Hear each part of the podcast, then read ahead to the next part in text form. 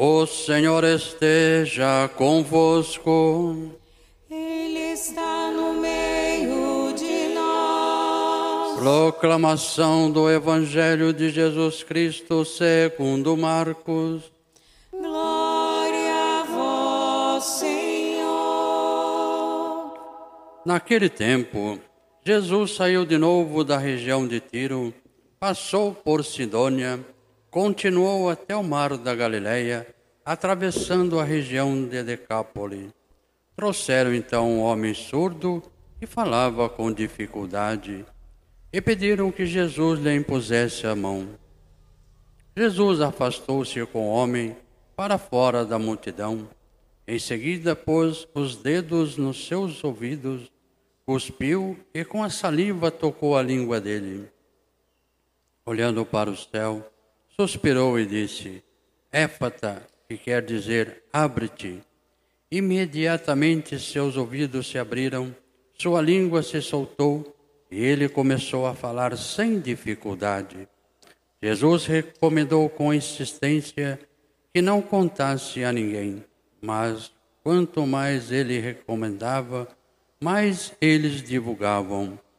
Muito impressionados diziam: Ele tem feito bem todas as coisas, aos surdos faz ouvir, aos mudos falar. Palavra da salvação. Glória a vós, Senhor. Queridas irmãs, queridos irmãos presentes aqui em nossa igreja de Santa Ana, em São José dos Campos, ou nos acompanhando de suas casas. A palavra de Deus cai no nosso coração para entrar na nossa história e transformar a nossa vida. Nós não podemos nos esquecer nunca que esta palavra é viva e eficaz. Faz toda a diferença em nossa história. Começando pela segunda leitura da carta de São Tiago, aí nós não temos o que interpretar, só temos que assimilar e colocar em prática na vida. Jesus não fazia acepção de pessoas, distinção entre as pessoas, todos tinham vez e voz na presença de Jesus e a igreja é chamada a dar esse testemunho. Nós somos presença de Jesus no mundo, desde os mais humildes até os mais doutos, os mais simples, os mais pobres, os mais ricos, todos têm lugar na presença de Deus. Nós não podemos fazer diferença de modo algum entre as pessoas. E São Tiago deixa isso muito claro, lembrando o jeito de viver de Jesus, o modo de agir de Jesus e cobrando isto da comunidade, porque certamente ele percebia o contrário disso acontecendo ali nos grupos, acontecendo na vida da comunidade primitiva. E é sempre bom a gente recordar essa leitura e esses conselhos tão práticos para a nossa vida pastoral. Termos um coração aberto a todas as pessoas, tratando a todos da mesma forma, com o mesmo amor, com o mesmo carinho, com a mesma acolhida. E olhando para a primeira leitura de Isaías, nós podemos pensar, não tinha um momento melhor para esta leitura aparecer na liturgia. Criai ânimo, não tenhais medo. Criai ânimo, não tenhais medo. Nós vivenciamos um tempo inimaginável. Esses últimos tempos, marcaram a história. Nós somos testemunhas do que aconteceu, do que tem acontecido, e é momento de erguer a cabeça, é momento da gente colocar a fé em prática. Definitivamente, Deus está conosco e nós temos que perceber isso e agir como pessoas que acreditam no Deus que realiza o impossível Deus faz brotar fontes no deserto, como nós ouvimos de Isaías. Deus faz brotar rios em terra seca, torrentes em terra árida. Deus cura os cegos, Deus cura os mudos e os surdos, Deus realiza o impossível e nesse momento Ele está conosco. Não sei como é que você veio para a celebração da missa hoje, o que você está carregando no seu coração, mas muitos têm vivido momentos de estresse, momentos de depressão, de tensão, de tristeza, de falta de esperança, de medo quanto ao futuro, por conta de tantas coisas que ainda continuam acontecendo, e é para você e para mim, para todos nós, estas palavras: criai ânimo, não tenhais medo. Vamos deixar a vida de Deus e a presença de Deus acontecer em nós. E falando num Deus que cura os mudos e os surdos, nós entramos no Evangelho. E eu queria que vocês imaginassem que o Evangelho é uma catequese. E uma catequese feita para uma assembleia como nós temos aqui. Marcos estava conversando com a sua comunidade, recordando fatos da vida de Jesus, mas para trazer ensinamentos para aquela comunidade presente aí. Então, nós não temos só o relato de um fato, não é apenas um milagre que está sendo contado, é uma história um fato que traz nas entrelinhas, em cada vírgula, em cada detalhe, em cada palavra, uma mensagem para o hoje da vida da comunidade, para todos os que são de Cristo e os que querem ser de Cristo. E a história começa dizendo que um surdo que falava com dificuldade foi levado até Jesus um surdo não mudo, um surdo que falava com dificuldade. Quem é esse surdo? Era o povo de Israel. Quem é esse surdo hoje? Somos nós, cada um de nós. Surdos que, por serem surdos, falam com dificuldade, porque fecham os ouvidos, não escutam bem então vão falar com dificuldade, ou melhor, não escutam. Por isso, não destrava a língua, não consegue falar bem. Onde estão esses surdos? Em muitas casas. Tem casais que são surdos. Marido e mulher não se ouvem e falam pouco entre si. E quando falam, falam com dificuldade. Isso acontece no fim do mundo. Quantos esposos, quantos maridos e mulheres vivem sob o mesmo teto num ensurdecimento que vai tomando conta da casa. E quando vão falar, um então não escuta o outro e falam mal, porque não estão escutando. Isto vale também para pais com relação aos filhos.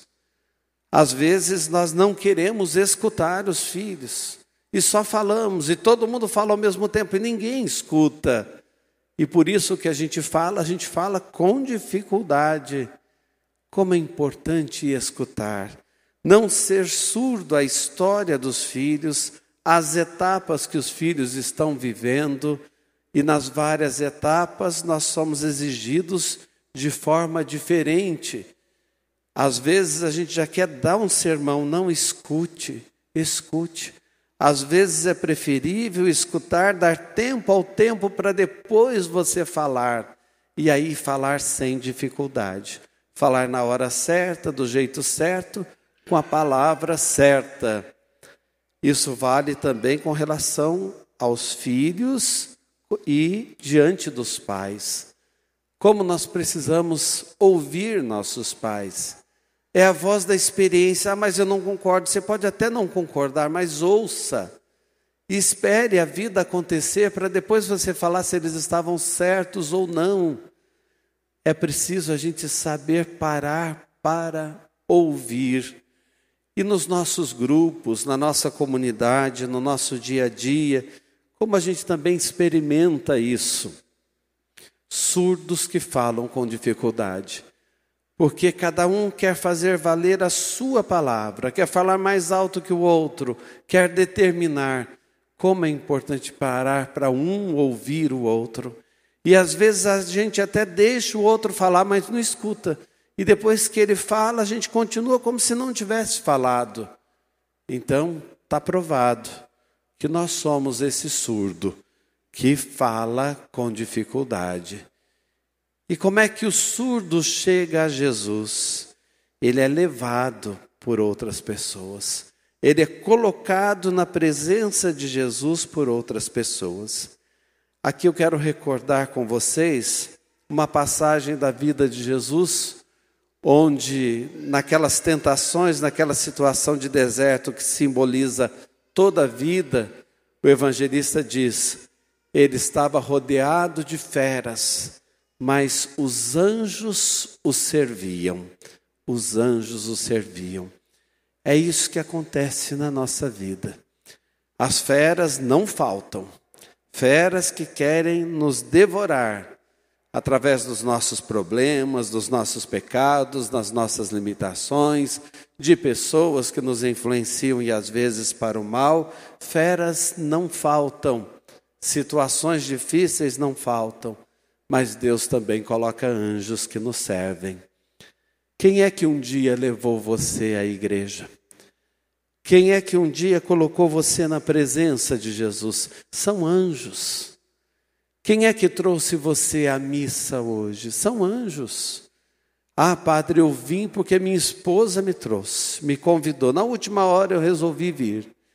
Ah, padre, eu estou aqui porque o meu marido me convidou. Sabe que eu nem estava pensando em ir à missa? Estou com medo ainda de participar presencialmente, mas resolvi estar aqui. Alguém convidou, alguém trouxe. E se não trouxe hoje, um dia você foi trazido à igreja pelos pais e padrinhos no batismo. Ah, mas eu fui batizado adulto, os catequistas trouxeram. Prepararam você e trouxeram você na presença de Jesus. Então, esse surdo foi trazido à presença de Jesus por anjos, a comunidade, que se faz anjo quando quer na vida das pessoas, trazendo as pessoas à presença do Senhor. E por que, que eu estou chamando a atenção para isso? Porque um surdo não precisa em si ser trazido por outros. Ele não tinha problema nas pernas. Ele não tinha problema de locomoção. Ele não tinha imobilidade que tomasse conta dele. É surdo. Não tem nada a ver com mobilidade. Mas foi levado por outros. Como eu falei, o Evangelho fala nas entrelinhas e fala através de cada detalhe. E quando ele foi colocado na presença de Jesus, Jesus o tirou do meio da multidão para rezar por ele, para conversar com ele. O tirou do meio da multidão. Preste atenção. No meio da multidão, a gente fica em meio às feras. No meio da multidão tem muito barulho, muitas vozes nos disputam. E é preciso ir para um lugar à parte, para um encontro mais profundo com Deus. Hoje nós estamos fazendo isso aqui. Esta assembleia está num lugar à parte para um encontro com Jesus, deixando os barulhos lá fora, para a gente ouvir a Deus, para deixar Deus agir. E enquanto a gente não sai da multidão, a gente não se encontra com Deus. A multidão não vai dar espaço para Deus chegar, em geral é assim. O mundo não oferece espaço para Deus, pelo contrário, rechaça Deus, ou se lembra de Deus só no momento de pedir socorro. Aqui a gente consegue fazer uma seleção, filtrar aquilo que deve entrar dentro de nós e aquilo que não deve permanecer em nós, e só num lugar à parte, sair do meio da multidão.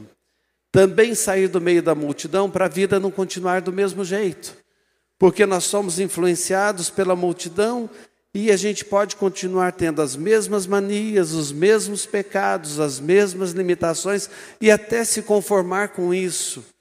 Quando nós somos chamados à presença de Jesus, numa experiência mais profunda, a gente deixa o novo acontecer. E aí vem os gestos de Jesus.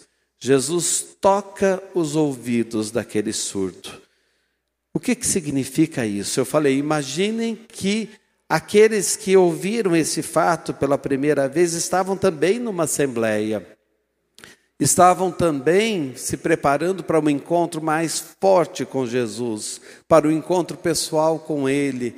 Até hoje, esse gesto a gente repete no batismo.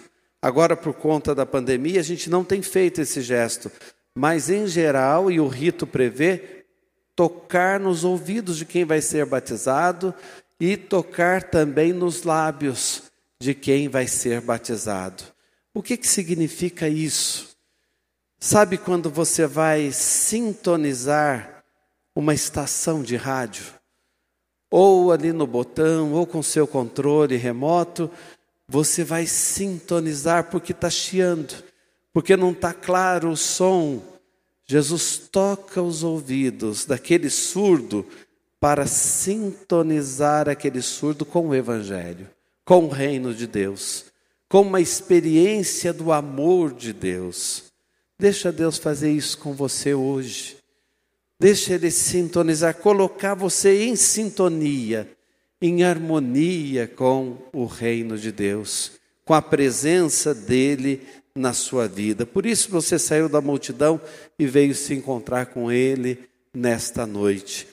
E ele pega a saliva e com a saliva ele vai tocar ali na língua daquele homem que falava com dificuldade.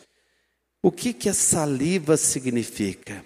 Ele põe saliva no dedo e toca na língua do homem que falava com dificuldade. A saliva, no linguajar judaico, é a condensação do ar. Do ar, a condensação do sopro de vida. Quando a gente fala de ar, sopro, vento, respiração, nós nos lembramos de uma pessoa da Santíssima Trindade, o Espírito Santo o sopro de Deus. Então, este colocar a saliva lá na língua do homem que falava com dificuldade significa colocar nele o seu espírito. É o que Jesus estava fazendo. Eis que faço novas todas as coisas. Depois São Paulo vai dizer: em Cristo nós somos criaturas novas.